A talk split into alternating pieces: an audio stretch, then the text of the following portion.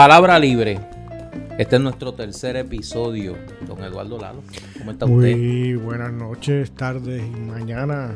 Con Depende Duprey. cuando nos escuchen. Sí, sí, sí, aquí somos versátiles. Donde único estamos seguros de cuando nos escuchan es en WPAB, Radio 550 en Ponce, que nos están escuchando en- a las 7 de la madrugada eh, los sábados. Así que vayan los buenos días en ese caso a los radioescuchas de PAB. Y lo que sabemos ahora es que es el día después. Es el día después, sí. El día después del hizo- debate. Usted hizo un ejercicio No, yo verdaderamente me he fuerte. sacrificado. Sí, no, no, no. Usted está cogiendo en serio el podcast. Me he tirado al cuerpo Sí, casi sí. tres horas de debate. Tres horas, duró tres horas y media y un poco más. wow. Acabó, acabó casi a las, a las, alrededor de las 11 y un, un poco más de la noche. Eh, fue interesante. Vamos a hablar de eso. Vamos a empezar a hablar de, del debate. Eh, vamos a tratar de cubrir otros temas. Pero yo creo que el plato fuerte de esta semana es el, el primer debate de eh, los candidatos y la candidata a la gobernación de Puerto Rico que se llevó a cabo eh, el jueves en los estudios del Canal 4, los auspició Noticentro, el periódico El Vocero y la emisora radial Noti1. Lo moderó el amigo Rafael Lenín López, que, que antes de pasarle a Eduardo eh, la palabra, sí, formalmente, eh, quiero felicitar a Lenín.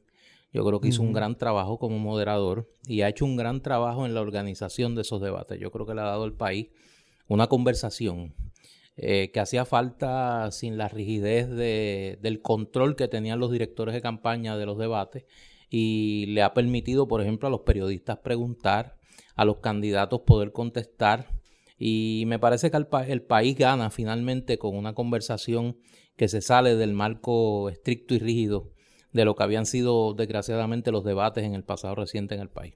¿Qué que- te parece a ti? ¿Qué ya- te pareció? Sí, ya que mencionas a Rafael Lenín López, y concuerdo contigo, me pareció que fue lo mejor, ¿no? De, de- del área periodística, pero quisiera comentar antes de pasar a los candidatos brevemente sobre los periodistas. Y yo creo que habría que también son objeto de, de, de, ¿no? de acercarnos a interpretar su labor. A mí me pareció muy pobre. Preguntas a veces terribles. O sea, preguntas que son ya eh, primero, una pregunta no puede ser un párrafo.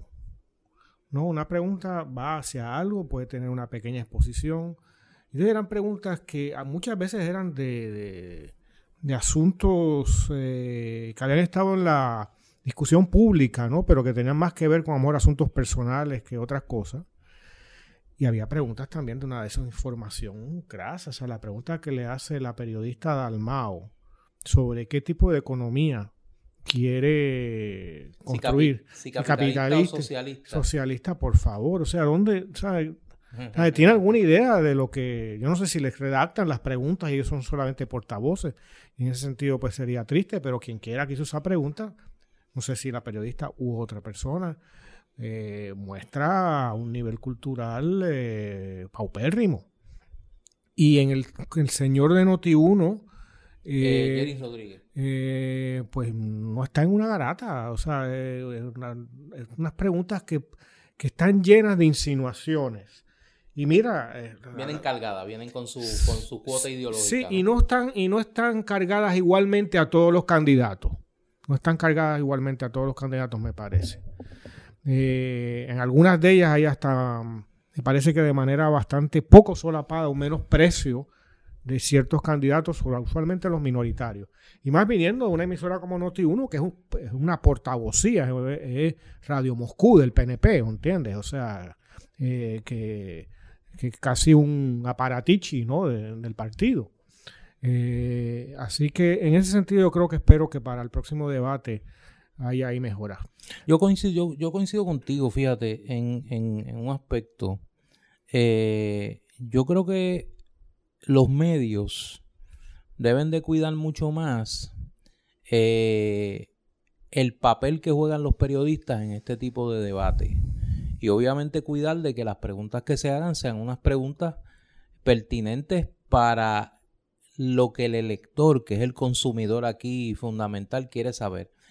Yo entiendo la intención, fíjate, de la pregunta que hizo Silvia Verónica Camacho, que es la periodista a la que tú te refieres, en Noticentro 4, porque yo creo que hay un sector de la gente, del electorado, que se hace esa pregunta de si el triunfo de un candidato independentista a la gobernación representaría la transformación de la economía de Puerto Rico, una, una economía socialista. Yo, yo no creo que la formulación de la pregunta fuera más feliz, pero yo creo que había, hay una duda en un sector grande del electorado que ha sido pues consumidor inveterado del miedo. Sí, que ha sido diseñado. Por eso, que cree de verdad que si un independentista gana la gobernación de Puerto Rico al otro día. Pero, yo eh, viene viene la colectivización de todo, ¿no? Reacciono por la bastardización de la palabra socialismo. Sí, claro, claro. Que ocurre también en Estados Unidos. O sea, hablar de Bernie Sanders como un socialista o de Mitch McConnell hablando de que la estabilidad para Puerto Rico es comunismo. ¿Sabes? Es que ya llegamos a no, a perdernos, ¿no? De pronto las palabras ya no significan nada, son sencillamente epítetos que cada cual interpreta como le da la gana, y en este caso como una especie de cosa diabólica que nada tiene que ver con la realidad. Yo, yo, yo creo que sí, quizá la manera, vuelvo, no, es, no fue la más feliz, pero, pero me parece que sí, los medios tienen que cuidar mucho más eh, eh, la preparación de los periodistas para este tipo de eventos. Quedan, creo que, dos debates. Eh, sé que el debate final es en la, en la emisora Telemundo, en el Canal 2. Eh, por tradición, ese es el último foro, eh, días antes de las elecciones. creo que la Mega va a ser un, un debate que Dios nos acompañe, si eso es así, porque pues sabemos que la Mega sí tiene una agenda, no es que no, uno no la tenga, pero la Mega tiene una agenda ideológica bastante bastante clara, ¿no? Radio Paz y Progreso. Exacto, esa es complicada, la agenda de, la Mega y, pues un debate allí, pues yo no sé cuán, cuán factible sea, pero ese es, ese es el comentario que parece que va a haber un debate ahí.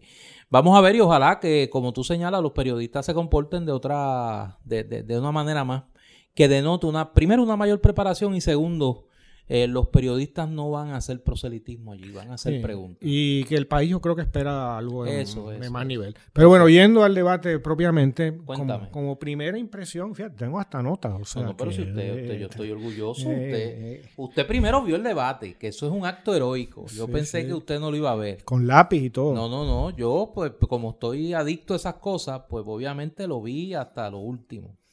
Usted tomó nota. Usted viene con notas. Sí, sí. Lo que está escrito a veces no vale el papel, pero... Sí, sí, sí, sí, pero, pero usted hizo el ejercicio.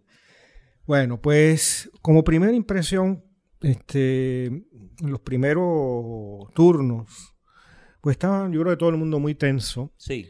Y, y entonces ahí uno ve la, para decirlo en una palabra eh, gráfica, la babosería de la política puertorriqueña, ¿no?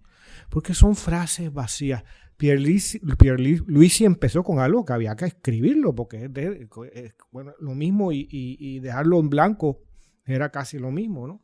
Seré un gobernador sencillo y justo, ¿no? También va a tener dos pies y dos brazos y una nariz. O sea, que, eh, es una novedad, ¿no? Que alguien se describa de esa ojos manera. para ver y oídos para oír. Sí, sí. Cuando quiere. Cuando quiere. Delgado, así de entrada, sin explicación, o sea, sin, para ponerlo claro, sin foreplay, tú sabes.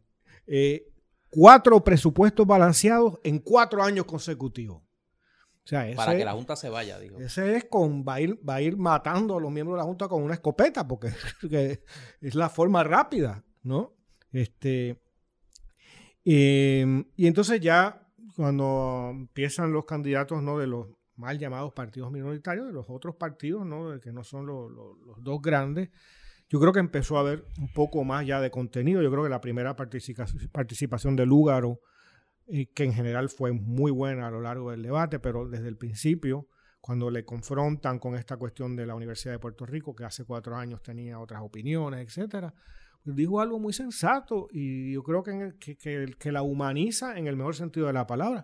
Yo sigo aprendiendo, yo aprendo, yo estoy con otra gente que me ilumina y yo cambio, ¿no?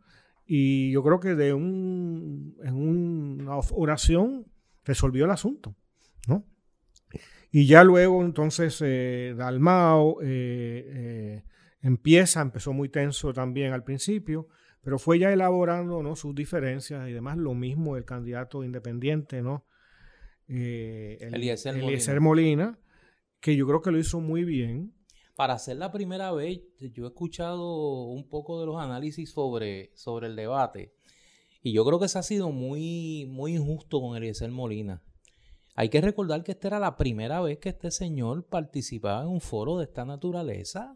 Él nunca había tenido una exposición en televisión, en un debate. Este señor es un pequeño empresario, un agricultor que ha tenido unas participaciones en las redes sociales eh, y una que otra entrevista en los medios convencionales que no tiene para nada la experiencia de esto. Yo creo que para haberlo tirado así en el medio de la calle, en ese debate yo creo que, lució bien. O sea, no se podía esperar mucho más. Hay algo, yo creo que había una gran diferencia, una gran división entre, entre los participantes, quitando a César Vázquez, ya explicaremos el caso de César Vázquez. Uy. Pero eh, eh, los dos candidatos del bipartidismo, es decir, Delgado y Pierre Luisi, ninguna pasión a la defensiva.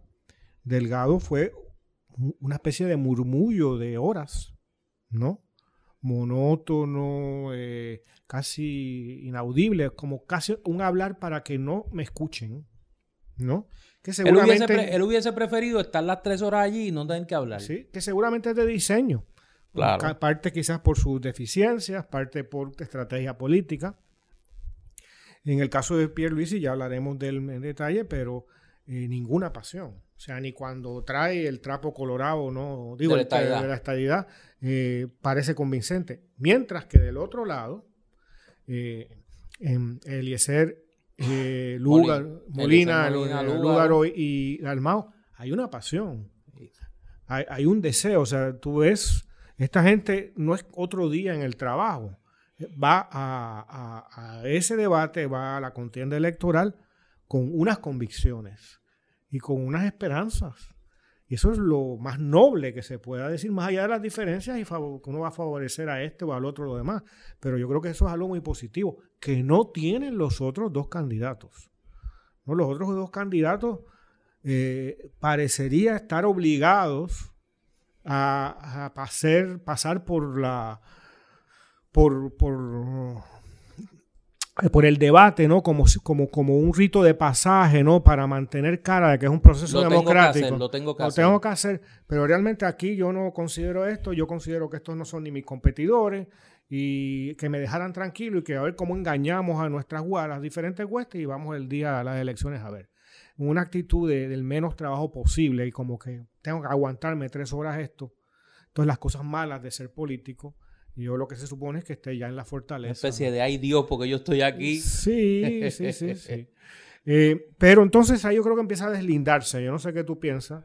Entre esos tres apasionados, por llamarlo de alguna manera, y los dos eh, eh cánceres cansados, ¿no? Y demás. Yo creo que, que hay que. Y aquí voy a ponerme un poco el, el sombrero de científico político un momento para, para tratar de desmenuzar qué fue lo que pasó en el debate en una dimensión un poco distinta. Eh, la mayoría de la gente que se acerca al debate lo ve como un espectáculo. Es una especie de pelea de boxeo en palabras. Eh, donde pues tú buscas ganadores, quién dio el mejor golpe, quién se protegió para no coger un golpe eh, que lo pudiese sacar de balance. Y yo creo que cuando los candidatos se acercan a un debate, no se acercan así. Estos candidatos fueron allí a hablarle a un sector del electorado en particular. Vamos a empezar por ahí. Ninguno de los seis fue a hablarle a todo el electorado. Aquí había una gente, aquí había unos candidatos que sabían el mercado al que querían apelar. Y yo creo que en función de esa estrategia que fue bastante transparente, no había que ser había que conocer un poco de política para saber a qué fue cada uno allí. Yo creo que hay que medir su desempeño y yo creo que cuando uno aplica ese criterio la lectura es un poco distinta, no a la tuya, porque yo creo que la tuya tiene un componente político altísimo y yo creo que es el gran error estratégico de algunos de estos candidatos. Pero yo creo que si uno evalúa a qué fueron los seis, yo creo que los seis, de los seis, cuatro, si no cinco, lograron sus objetivos. Yo creo que, por ejemplo, Pierluisi fue a hablarle a los PNP. Pierluisi fue a hablarle al PNP. Pierluisi fue a hablarle a ese sector del PNP que está pensando no votar. ¿Y le estaba hablando a los de Wanda? Sí, no, no, a esos son, a los de Wanda. yo no sé si ahí eso los convenció. A, a los de Wanda. Pero también le hablaba a una franja del PNP que se avergüenza. Y Pierluisi está bien consciente de que hay un sector del PNP que está avergonzado de lo que está pasando. Si tú escuchas los primeros turnos de Pedro Pierluisi, que yo creo que en la primera hora del debate, Pedro Pierluisi impresionó. Digo, si usted lo vio sin los espejuelos del fanatismo, impresionó por lo preparado que estaba, número uno, y por lo crítico que fue de acciones del PNP, incluyendo acciones donde él estaba como parte del gobierno. Sí, pero cuando Lugaro lo confronta... Pero eso es que voy, eh, no voy a llegar ahí, voy a llegar ahí. Por eso hablo de la primera hora. eh, y yo creo que Pierluisi logró eso hasta que tuvo que entrar en el tema de la Junta de Control Fiscal. Es obvio que ese es el talón de Aquiles de su campaña. O sea, además del problema político que tiene con Wanda Vázquez y su gente, Pedro Pierluisi, la persona, no puede explicar sin molestarse la relación con la Junta de Supervisión Fiscal. Y en ese sentido yo creo que ahí vimos el primer espadeo que sacó de balance a uno de los candidatos. ¿Sabes por qué? Eh, y en ese sentido, Lúgaro fue muy efectivo. Todo fue efectivísima. Eh, eh, porque, claro que se molesta, porque lo que está implícito no es, el, no es la palabra, porque estamos en una colonia, pero lo que está implícito, implícito es la traición. Claro, y que le es el traidor. Y que le responde más a sus intereses económicos, los de Pierluisi, personales, y, personales familiares. y familiares, que a los intereses del país. Aunque él es de clase media. No, no, eso, eso fue, ese fue el chiste de la noche, ¿no? Que Pierluisi se definiera como una persona de clase media. Uh -huh. Pero yo creo que él, hasta ese momento, había logrado tener un desempeño en función de su estrategia eh, bastante efectivo. En el caso de Charlie Delgado, yo tengo que pensar, conociendo ese vecindario, aunque ya yo no vivo en él, que en el Partido Popular creen que Charlie Delgado está al frente en las encuestas. Bueno, esa es la única explicación. Por eso. Y yo creo que si las encuestas internas del Partido Popular le dicen que Charlie Delgado está al frente, la estrategia de tratar de hablar lo menos posible y tratar de confrontar lo menos posible para pasar lo más desapercibido posible en el debate, pues era efectiva. Claro, él sabe que tiene un flanco interno que tiene que atender, que es el tema de los soberanistas y el voto de Carmen Yulín, que aunque es un voto menor, es un voto que está totalmente desafecto en este momento con su candidatura. Por eso es que ironías de la vida, el mejor turno de Charlie Delgado en el debate. Cuando dice que es colonia. Es el turno sobre el estatus político que para cualquier candidato a gobernador del Partido Popular, eso es eh, eh, el diablo a la cruz, tú sabes. Y Charlie lo maneja bien porque parece que fue para el único turno que se preparó. Porque sabía que tenía un flanco débil que tenía que atender. En los demás, pues dijo generalidades, cosas que pues como alcalde eh, Hombre, debe conocer. Yo creo que no dijo generalidades, dijo algo que es peor. Porque decir, por ejemplo, de que Lela tiene una vida de transformación, tú explícame que, estas, que son palabras vacías. Claro. Primero, la primera transformación habría que interpretarla. Sí, sin duda, las cosas cambian. Pero habría que interpretar qué había ahí. Pero la no, tiene... es la, no es la historia heroica. Pero fíjate, fíjate, fíjate si la estrategia es efectiva. Te la tiene que explicar a ti. Pero al popular que él está tratando de mantener en el redil, de que no mire para el lado a Victoria Ciudadana, al, a la candidatura de Dalmau, a la abstención o a Pierluisi, Eso son palabras, eso es música para el oído del popular. Bueno, porque es el anuncio en el punto de que va a llegar la claro, mercancía. Claro, porque él le estaba hablando en un momento dado a esa gente. Yo creo que donde se comete el error es, y anoche lo hablaba con, algunas personas, eh, se comete el error de pensar que con eso es suficiente.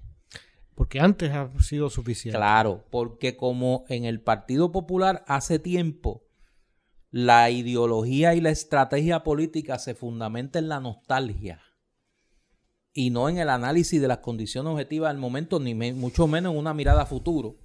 Pues si la nostal si usted le en clave nostálgica a esto, pues usted dice, pues mire el Partido Popular, con tocar la campanita y llamar los populares al redil y sacar la pava y a Muñoz Marín y Hernández Colón, pues tenemos los votos suficientes para ganar. Y yo creo que ese ha sido el error de la comparecencia de Charlie Delgado. ¿Por qué? porque Charlie Delgado y Pedro Pierluisi lograron convertirse en la segunda parte del debate en irrelevante. Bueno, es que imagínate tú, yo creo que hay un grado, desde mi perspectiva, Néstor, de enorme irresponsabilidad. En el caso de Charlie Delgado, no es una irresponsabilidad a nivel personal, pero sí en tanto que candidato a la gobernación. Eh, y eso tiene una implicación personal también, por supuesto, pero no quiero decir que es una irresponsabilidad principalmente como, individuo, eh, decir que va a enmendar la ley de relaciones federales porque él no tiene el más mínimo poder de hacerlo. Entonces, claro, puedes decir, bueno, yo lo interpreto como que voy a negociar porque se enmiende. Como, ¿con qué? ¿Con, con qué tú vas a negociar? ¿Qué tú vas a dar a cambio de? ¿No? Entonces, es la, una promesa totalmente vacía como decir que va a haber cuatro presupuestos corridos y que se va a sacar la Junta. Para un elector crítico, para un elector eh, no afiliado, para un elector eh, que va al proceso electoral sin, una, sin un apego emocional a nada, pero para el popular, que es al que él le estaba hablando. eso es, eso es nostalgia de Hernández Colón, nostalgia de los intentos de desarrollo de Lela y, un poco es el llamado a vamos a intentarlo otra vez a ver si esta vez no sale. Pero Néstor, en el estado actual del Partido Popular, quizás eso no es suficiente. Ahí es que voy, ahí es que voy. Yo creo que el grave error estratégico que se comete en, esa, en ese acercamiento al debate y a la campaña electoral, porque si tú fijas los anuncios, si tú te fijas en los anuncios de los candidatos del Partido Popular, los dos principales, tenemos que hacer una sección especial de Ah, no, para las 9.36 de Aníbal. No, no es eso. Eso es un clásico. Las 9.36 de Aníbal son un clásico. Este. Ese llamado a la nostalgia va dirigido a tratar de mantener en el, en el redil electoral a los electores del Partido Popular. El error estratégico es que eso no es suficiente. Y ahí es que voy. Ayer Charlie Delgado, eh, en el día del debate, nosotros grabamos, no vamos a revelar el secreto, grabamos el podcast los viernes, para que se mm, sepa, digo, y lo decimos en las redes sociales. Charlie Delgado permitió que el espacio de la oposición al PNP lo ocuparan Alexandra Lúgaro y, Juan. Y los protagonistas de la segunda y tercera parte del debate fueron, por un lado, Juan Dalmau y Alexandra Lúgaro, antagonizando con Pedro Pierluisi en el tema de la Junta de Control Fiscal, en el tema de la corrupción y en el tema de la perspectiva slash ideología de género, le permite esa cancha a los candidatos de los partidos emergentes. O sea, el candidato del PNP y el candidato del Partido Popular estuvieron totalmente ausentes de esa conversación. Bueno, yo, Por eso que yo digo que el, el, el saldo final por lo menos para mí, del debate, es que por primera vez desde que ocurre la alternancia, los candidatos del PNP y del Partido Popular no fueron los protagonistas de este debate. Estoy totalmente de acuerdo. las conversaciones importantes que se produjeron en ese debate solo tuvieron a uno de esos dos candidatos como antagonista. Pero en las demás, los protagonistas del argumento eran los candidatos, vuelvo, Lúgaro y Dalmao, o Dalmao y Lúgaro, porque se intercambiaban eh, el peso de la argumentación. Eh, y en el otro lado, como antagonista, César Vázquez, que también, y ahora me imagino que también me caerá la furia de alguna gente, cosa que no me preocupa mucho, porque ya de furia estoy acostumbrado a lidiar con ella. César Vázquez hizo lo que tenía que hacer. Lo que él quería hacer. Lo que él quería hacer y logró su objetivo. César Vázquez no pretendía convencer a nadie que cree en la perspectiva de género. A nadie. O sea, ese, ese no es el electorado que a César Vázquez le interesa. César Vázquez quería que los que piensan como él supieran que él está en la papeleta y que tienen una persona que piensa como él. Y yo creo que ese fue y lo veremos en noviembre y en los demás debates. Yo creo que ese fue el éxito, entre comillas, de la estrategia de César Vázquez. Vamos a ver si logra que ese electorado fundamentalista, conservador, que comparte su visión de la sociedad, le guste a una gente o no le guste, rompe con el bipartidismo y le da un voto ideológico, un voto eh, por una causa, que esa no es la tradición del electorado puertorriqueño. El electorado puertorriqueño, salvo contadas excepciones, vota por circunstancias coyunturales, no vota por causas. Salvo quizá la honrosa excepción de los electores del Partido Independentista Puertorriqueño que van a la elección a votar por el PIB por una causa, porque son independentistas.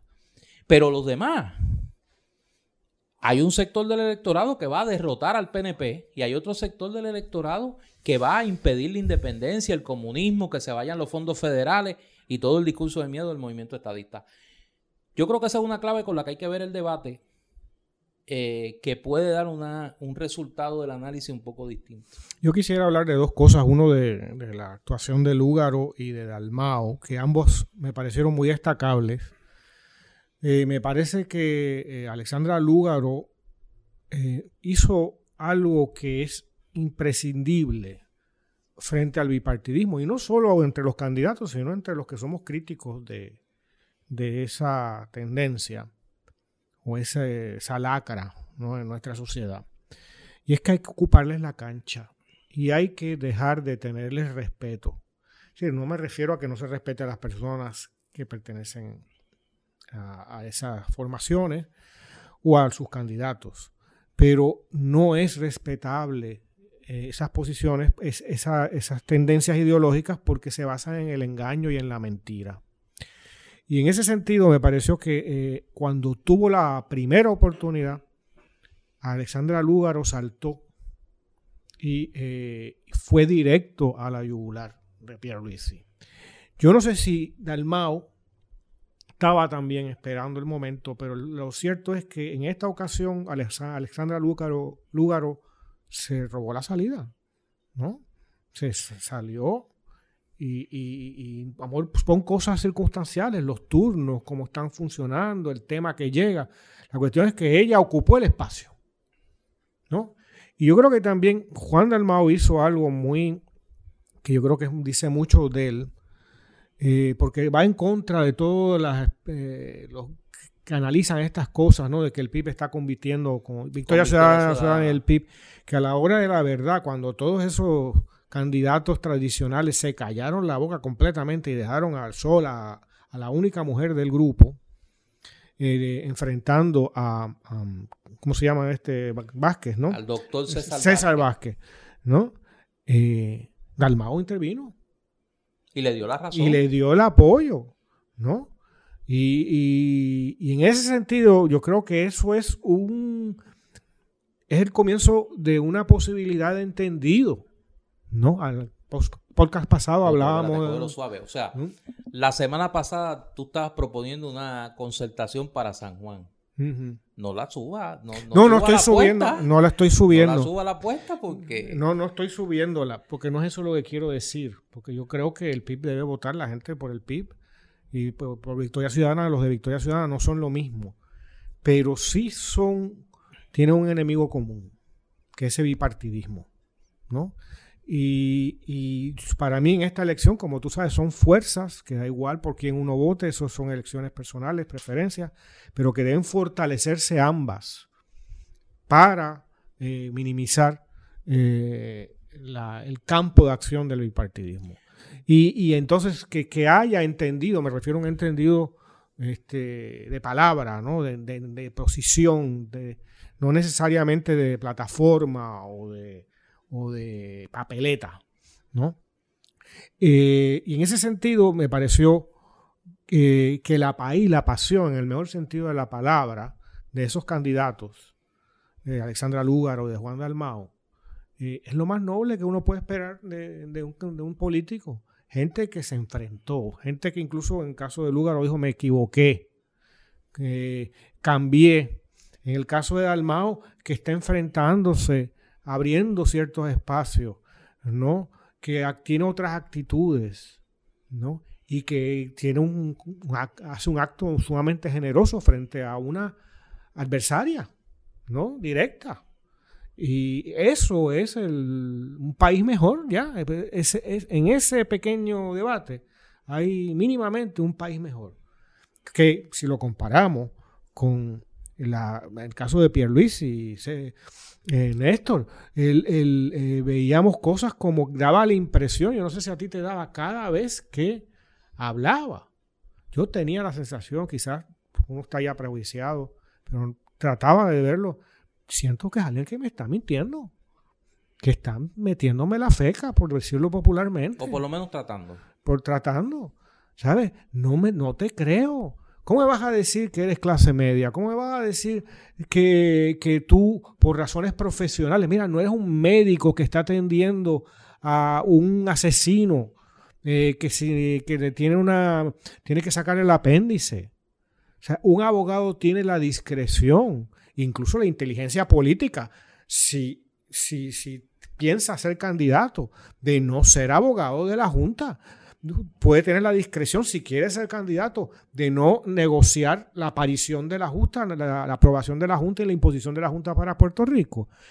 No debe tener discreción de que si está ahí mi cuñado, yo, después de toda ética profesional, ¿verdad? Claro. ¿Entiendes? Eh, pues muestra, cuando menos, una falta de discreción enorme y cuanto más, una busconería crasa, ¿no? Por eso, por eso es que yo separaba la primera parte de la segunda parte del debate y la tercera parte. Yo creo que desde el momento que Alexandra Lúgaro y Juan Dalmao le hicieron la pinza allí a Pedro Pierluisi con el tema de la Junta, y luego con el tema de la corrupción, el papel de su cuñado Andy Guillermar, de su, cuñado Andy Guillermar, de su relación con sus clientes, no solo la Junta, porque Alexandra Lúgaro le sacó el, contrato como abogado de la incineradora en, allá en Peñuela. Yo creo que Pierluisi demostró los flancos débiles que tiene ahora. Lo que yo creo que no se debe escapar, salvo alguien que pues está eh, o inmerso en la contratología o, o sencillamente mirando otro país, es que quienes ocuparon ese campo de la oposición fue Alexandra Lugaro y Juan Dalmao ambos haciendo cosas que me parece, como tú señalas, que fueron sorpresivas algunas, noveles otras. Por ejemplo, yo creo que Alexandra Luga lo hizo bien en comenzar desde la arrancada, diciendo, mire, yo me he equivocado, he aprendido, eh, yo soy una persona que mira ahora unas cosas de una manera diferente yo esto no es un movimiento mío, esto es un movimiento de hay que hay mucha gente que me han influido, que he aprendido. O sea, yo creo que esa humildad eh, le hizo bien porque uno notó las primeras preguntas fueron muy duras contra ella, dirigidas a eh, apelar, a, cuestionar su carácter. Eh, yo creo que ella se defendió muy bien, número uno. Número dos, me parece que logró tomar la ofensiva en asuntos importantes, en el tema de la Junta, en el tema del, debate de perspectiva e ideología de género, me parece que ahí apeló a un sector importante de su electorado que había que también eh, eh, consolidarlo. Pero yo creo que en el balance, eh, si yo fuera en una, si, si fuéramos al, al análisis tradicional de las tarjetas de los jueces de boxeo, ¿no? Yo tengo que decir que por puntos ganó Juan Dalmao. Y voy a decir por qué. Juan Dalmau tenía una responsabilidad allí que no era la misma de Lúgaro, porque Lúgaro, Lúgaro competía contra sí misma. Y un poco el contraste que pretendieron crear los periodistas era la Alexandra Lúgaro del 2016 versus la Alexandra Lúgaro del 2020. Si uno se fija, el tenor de, de todas las preguntas iban dirigidas a eso. No, usted dijo en el 2016 esto y ahora usted dice esto. Usted hizo esto y ahora dice esto.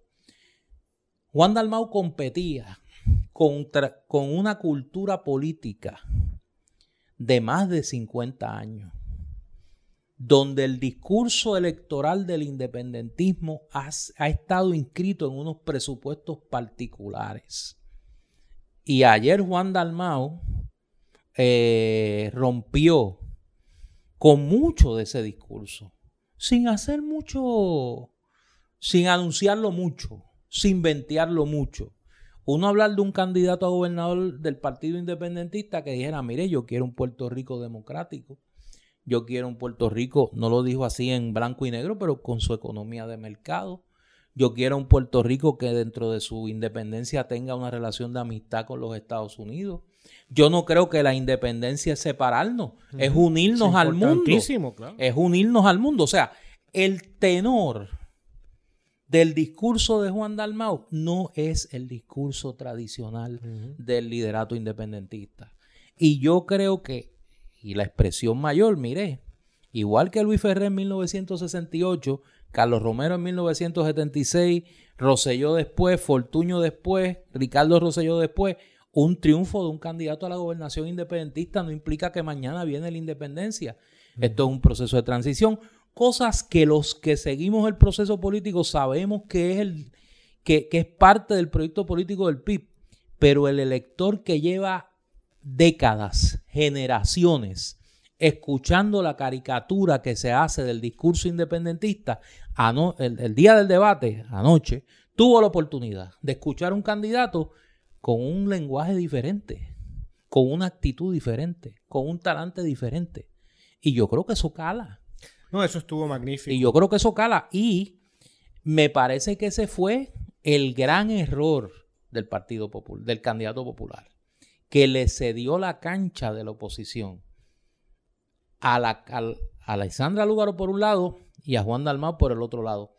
Cómo esa competencia, que me parece que, que y pienso igual que tú, yo creo que después de noviembre es inevitable que se discuta la posibilidad de un entendido, eh, de unos entendidos entre esas dos fuerzas políticas que me parece que van a llegar al evento electoral con unos números históricamente altos. Eh, pero lo que, lo que sí crea un signo de interrogación es qué hace el Partido Popular como partido de oposición, si es que cree que tiene que hacer algo, porque otra opción es que no piensen que tienen que hacer nada, para evitar que el espacio político de la oposición al PNP se lo ocupe en Victoria Ciudadana. ya, se lo han, ya, se lo han, por eso yo creo, por eso, por eso, yo creo que y no desde ayer, sino desde antes. Que hay un poco de cesión de la cancha. Sí, porque es que no tienes, no tienes argumento. Pero volviendo a lo que dices, a lo que decías, ¿no? Como si fueran los jueces de boxeo. Pues yo le daría la victoria en esta contienda a Alexandra Lugaro por un corte, corto margen. Sí, no, no. Pero yo creo, yo creo que aprovechó, o sea, actuó antes. Yo creo que Juan quizás debió actuar, eh, estaba sentando las bases, pero yo creo que debió marcar la diferencia, que es la confrontación al bipartidismo, eh, mucho más temprano. Y entonces en ese, en ese sentido fue un reaccionó más que tomó la acción, tomó la iniciativa. Eh, la, también el aplomo de, de, Alexandra Lúgaro, la candidata de Victoria Ciudadana, me pareció muy, muy, muy destacable. Estuvo bajo frente a preguntas, frente, a muy duras. Y, y, y, luego la confrontación fue muy efectiva, fue clara.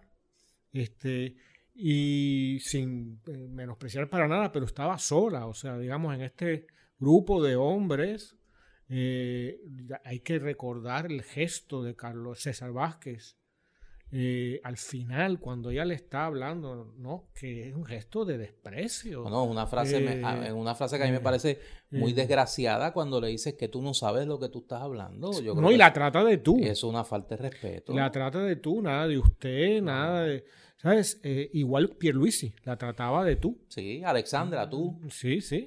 Eh, y eso es eh, a, a destacar. Salió en ese sentido muy bien. Y yo creo, igual que lo que tú dices de, con respecto a- a- al MAU y al PIB, y esa nueva fu- ese acercamiento al independentismo, yo creo que la impresión de muchos electores, eh, obviamente es mi, mi impresión de esto, ¿no?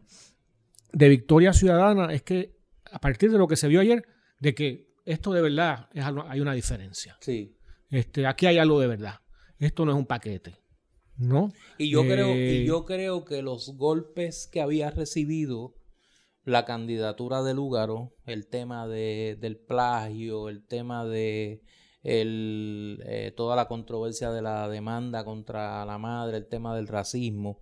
eh, yo creo que toda esa controversia que se discutió ayer y se puso en el medio de la sala de la conversación del debate, yo creo que Alexandra Lúgaro por fin la pudo manejar bien. Y digo por fin porque yo creo que es estipulable, como dicen los abogados, que sus reacciones públicas hasta ahora no habían sido las más afortunadas sobre el asunto. Y yo creo que ayer, cuando ella habla de que se equivocó, eh, me parece que, que- hay, un, hay una admisión implícita de, ese, de, de su reacción a esas controversias, ¿no? Y el trato a esas y otras controversias más que obviamente pues yo no voy a, yo no voy a comentar.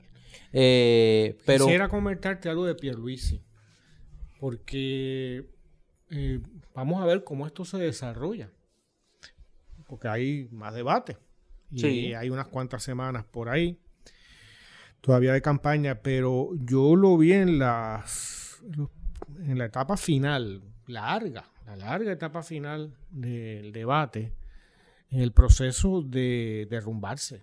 Y perdió la tabla. Muchas veces. Y perdió la tabla. Y eh, la- las fotos de los diarios de hoy lo muestran, ¿no? Una persona con un rictus en la Sí. cara, eh, totalmente destemplado. Yo creo que porque le están diciendo la verdad. Y hay que, ¿sabes? Es la verdad. Tú te participaste en la Junta. Él quiere como querer, que él quiere que creamos que no significa nada, ¿no? Eh, eh, tú tienes relaciones familiares ahí. No, esto no es problema, porque lo digo yo, ¿no? Eh, bueno, lo que me comenzó diciendo, voy a ser eh, un gobernador sencillo y justo. Pero ¿dónde estamos? En Blancanieves y los siete enanitos, una cosa así. Tú sabes, es Alibaba y los 40 ladrones. No se supone que todos los que aspiran a la gobernación tengan ese objetivo No, es de que, ser justo eh, por supuesto, y honesto. pero es que no dice nada. ¿Qué es ser sencillo? En este contexto, ¿qué es ser no, A mí no me parece él un ser sencillo, sino un ser muy tur, muy, muy sinuoso, ¿no? Que trata de ocultar, de, trata de convencerme de que algo que, que en cualquier lugar se parecería a un conflicto ético, él me asegura que porque él es bueno, ¿no? Y fue a escuela católica, hay que pensar de que tú sabes que, hay que, que no va a ser nada ilícito, ¿no? Eh, y al final, yo no sé si te, mejor te diste cuenta, él no podía, hablaba, muchas veces, como dices tú, destempladamente, pero él no, cuando paraba, él no podía mirar a la cámara, o sea, no podía mirarnos a No nosotros. estaba tan... eh, Bajaba la cabeza y nos mostraba el cogote, exacto. ¿no? Eh, entonces era llamativo, porque Pero es que yo fueron creo que al como final- tres veces corridas. Al final estaba tan emocionalmente eh, afectado porque creo que no pudo manejar esas, eso- esas conversaciones al final que, que fue transparente. O sea, Es que no lo puede manejar porque le están diciendo la verdad. Y, él Y está no- mintiendo. Él está mintiendo. exacto. Entonces no, no hay forma. eh, Es tan simplista su estrategia. Es que porque lo digo yo, Me tienes que creer. le tienen que creer. Y porque yo siempre me han creído y porque yo soy de, de una familia en donde siempre he estado arriba, yo siempre caigo en cuatro patas. Pero fíjate, fíjate que él tuvo momentos. Por eso es que yo, Sí, al principio, al principio. porque, porque te voy a dar un ejemplo. No había un turno donde fuera más evidente que el candidato del Partido Popular tenía que ir a la yugular de Pedro Pierluisi que en el tema de la corrupción. Y en el tema de la corrupción, Pierluisi logró virarlo. Pero es que el candidato del Partido Popular no tiene dientes. Por eso, ah, ah, bueno, eso, eso es una explicación eh, fisiológica, de fisiología política, para entenderlo. Pero yo, yo, yo creo que en el caso de Pierluisi, y hay que atarlo a los eventos posteriores, o sea, Pierluisi sabe que tiene un problema interno en el PNP. Pierluisi sabe que la gobernadora no lo quiere respaldar. E inmediatamente después del debate se reiteró Wanda Vázquez y dijo, para mí la política se acabó el 16 de agosto. Y él se tiene que ganar el respaldo de la gente si lo quiere. Eh, un poco como, mira, ya tú y a tu suerte, tú sabes. Eh, y yo creo que él sabe que eso, que sin ese electorado, si ese electorado del PNP se va a la abstención, pues yo no creo que se vayan a ir a votar ni por Charlie Delgado, ni por Alexandra Lúgaro, ni por Juan Dalmao, quizá por César Vázquez, los que compartan su visión eh, filosófica, ¿no? Y sobre el tema, el tema, los temas sociales. Pero yo creo que el temor de Pierluisi es la abstención. Ahora, eh, sí creo y coincido contigo, eh, fue preocupante su desempeño al final por, por la inestabilidad de carácter que demostró si le siguen poniendo presión, que es lo que yo creo que no va a poder manejarla. Eh, debería ser en casi ponerse de acuerdo entre ellos. Eh, Dalmao, eh, y eso cuando me refiero al entendido, Dalmao, y Lúgaro, e incluso Eliezer Molina, Molina que deberían ponerle, mira, el, yo el otro día veía la, en YouTube, ¿no? Porque como yo no tengo televisión, no lo vi en su momento, pero como Argentina llegó a su campeón. No, no, no, no, eso no hace falta. Tú verás la mm, diferencia que va a hacer en tu este, vida. Volvía, bueno, estaba viendo el partido formidable, los partidos formidables de Argentina en el último mundial de baloncesto, que no se esperaba que llegaran y fueron subcampeones, contra Serbia y luego contra Francia. Y eso es una defensa desde el primer momento. O cancha completa tú no, tú no le permites un momento de paz en el juego, aunque estés a 80 pies de la, del canasto. Tú sabes, si eso debe ser lo que se le debe hacer a Pierluisi y no aguanta las tres horas.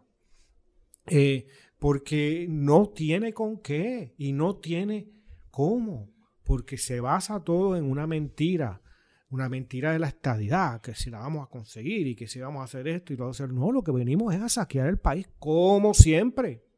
Yo te hago una pregunta de a manera de hipótesis. Y obviamente no me la vas a poder contestar hoy, pero vamos a tenerla en, el, eh. en la olla. Los que analizamos la política en Puerto Rico, si en los últimos 25 eh, años, desde el 95-96, Hemos partido del supuesto, que lo demuestran los números, de que la base electoral del PNP es más grande que la base del Partido Popular. Y que el PNP con solo mover su base eh, gana una elección. Que el PNP no necesita votos prestados porque tiene una base electoral lo suficientemente grande para eso, contrario al Partido Popular, que para ganar tiene que hacer coaliciones de facto, alianzas de facto con sectores de su periferia. O más bien traiciones estratégicas. Bueno, sí, pues, se convierten en traiciones estratégicas eventualmente. Pregúntenle a los que creen en la Asamblea Constitucional de Estatus y lo que pasó en el cuatrenio de, Alejandro García Padilla. Pero a lo que voy a lo siguiente. Y si nosotros no estamos viendo el desplome del PNP. No, yo, yo, Y, que, y que nosotros enfocados en la precariedad del Partido Popular, hemos perdido de vista que no hay, o sea, la, como mi abuelo decía mucho que la, la ley de la lógica. La ley de la lógica política dice que un partido político que ha pasado por el cuatrenio que pasa el PNP, que un gobernador electo por ese partido tiene que renunciar, que la que lo sustituye tiene una querella en el panel del fiscal especial independiente y que se pelea con las, con las agencias investigadoras porque alega que le están fabricando casos ser la gobernadora de Puerto Rico. O sea, ¿cómo un partido político con esa precariedad en la gestión gubernamental puede llegar sano electoralmente? Bueno, yo pienso que, por lo menos yo, y tú lo habrás visto por lo que conoces de, mis escritos y demás, que yo siempre, de un tiempo a esta parte, yo hablo de partidismo como si fuera un, única, un único animal, un único elemento. Y, y específicamente, hace unos meses escribí una columna que era el, creo que se titulaba El PNP, la nueva minoría. Porque también el PNP se ha ocupado, igual que en la mitología del, mito de la estadidad, pues se ha ocupado de crear el mito este de que es una gran mayoría. Exacto. E, y no lo es, objetivamente no lo es. Y más, eh, el mayor ejemplo de eso es la última elección de Ricardo Rosselló, apenas 41% del voto, en una elección donde vota históricamente el número menor de electores. Eh, es probable que en esta ocasión baje más todavía. Sí. Entonces estamos hablando de un partido, si estuviera en los 30% y los populares en los 30 abajo o incluso menos de 30, estamos en, con la señal de alarma sonando eh, en todos los frentes. Yo te voy a dar un escenario alternativo que, es por donde voy. Y obviamente esto es hipótesis, yo no tengo encuesta, yo no tengo ningún instrumento. Pero pensemos por un momento en la posibilidad de que aún Victoria Ciudadana obteniendo un número cercano al 20% de los votos, que sería un aumento sustancial de lo que recibió Alexandra Lúgaro en las elecciones del 2016. Aún el PIB llegando al 9, rondando el 10%, que sería triplicar los votos que obtuvieron en la elección del 2016. Aún bajo ese escenario, el Partido Popular tendría una posibilidad matemática de ganar la elección. Y que quien se colocaría en una situación de precariedad política luego de las elecciones de noviembre es el PNP. Y voy a dar un ejemplo de por qué yo creo que esto puede estar pasando. El silencio ensordecedor del presidente del Senado y hasta hace unos días presidente del PNP, Tomás Rivera Chats. No se le oye. No se le lee. ¿Cómo lo interpreta? Yo creo que Tomás Rivera Chats, primero yo creo que se está guardando para que lo nombren al Tribunal Supremo. Yo creo que está tratando de crear eh, una... Eh, crear temperamento jurídico eh, a la carrera, ¿no? Para que tratar de argumentar de que el hombre tiene templanza para, para ser juez del Supremo. y por otro lado, yo creo que él debe estar bien consciente de por dónde andan los números en el PNP. Eh, si eso es así, si eso es así, es una situación eh, que va a crear un escenario electoral bastante interesante, ¿no? Si eso, si eso pasara, y yo creo que está la cosa difícil, pero, pero es posible, digamos. aquí no estamos en el negocio de, de predecir el futuro, no, no, de pensar. no, y, yo lo, y, yo pongo por delante el hecho de que esto, yo no tengo números que me digan eso, ni nada, pero mi instinto me lleva a pensar, y es que estoy tratando de encontrarle una lógica a la estrategia de Charlie Delgado, que probablemente él sí tiene números, que le dicen que aún con ese escenario, que yo creo que es un escenario cada vez más real, que Victoria Ciudadana esté cruzando el umbral del 20%, que el PIB esté rozando, si no llegando al 10%. Bueno, si eso ocurriera, es un hecho histórico mayúsculo. Claro, eh, y, pero, y, cambia el, panorama político. Pero como en otros ciclos electorales, y pongo dos ejemplos, 1972 y el año 2000, en ambos eventos electorales el PIB alcanzó una cantidad significativa de votos. En el 1972 quedaron inscritos por primera vez desde 1960, eligieron por primera vez desde 1956 legisladores y en el año 2000 fue la última vez que el PIB quedó inscrito con los votos.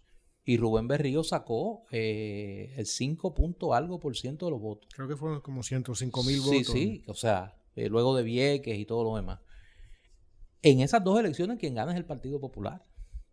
Y en, y en ambas ganó de una manera convincente. O sea, en el, en el 72 Rafael Hernández Colón prácticamente copa. Y en el 2000 Sila Calderón ganó cómodamente la elección con la Asamblea Legislativa. O sea, no sería la primera vez. Ahora, lo que sí pondría en, en un signo de interrogación es la salud institucional del PNP en un escenario como ese, añadiéndole un triunfo del no. Porque habría que pensar que la inmensa mayoría de los populares, la totalidad de los pipiolos y la mayoría de los electores de Victoria Ciudadana van a votar por el no. Y añádele a eso las señales de humo de Washington. Que, ah, no, que esas son, esas vienen, que eh, esas vienen eh, con luces de neón. Son de humo porque son misiles que Sí, sí, no, esas son con luces de neón. Pero sería un escenario, lo tiro, lo tiro al medio porque me parece que es un escenario bastante, bastante real. Hay una noticia que mientras estamos grabando este podcast eh, está rompiendo, será noticia en los días venideros, y es la muerte de la juez asociada al Tribunal Supremo de los Estados Unidos, Ruth Bader Ginsburg. Eh, la juez Ginsburg que estaba padeciendo de cáncer eh, y además del factor humano crea una situación política interesantemente peligrosa que es que le permite al presidente Trump nombrar otro juez. Nombrar otro juez. Otra juez que ya le había adelantado que iba a nombrar una juez mujer conservadora al extremo y que le daría una, un control ideológico eh, conservador a ultranza en el Tribunal Supremo por generaciones del este Tribunal Supremo de los Estados Unidos. Este es el asunto de Trump que va más allá del, del hombre de carne y hueso y es que eh, mientras él dice 10 mentiras en una semana, eh, se nombran jueces, se nombran, se eliminan leyes, se cambian leyes, se eliminan reservas forestales, eh, se facilita el uso de terreno y el país que, que está convirtiéndose en el que se está convirtiendo Estados Unidos es un país diferente de hace cuatro años. Este, no es que antes fuera maravilloso en muchos aspectos, pero había en algunas cosas, pues, digamos, en términos del medio ambiente de otras cosas, ¿no?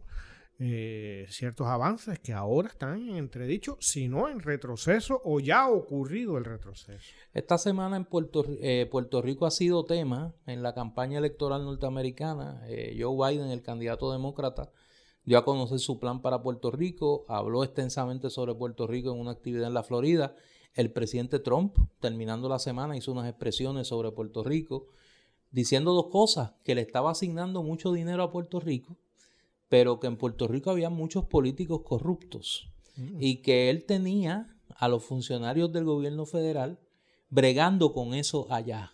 Esa es la cita prácticamente del presidente Trump, lo que pues yo, si yo fuera eh, alguno de los muchachos, pues estaría preocupado porque le están mandando la señal de que eh, mi amigo el Joker anda por ahí todavía recogiendo gente, ¿no?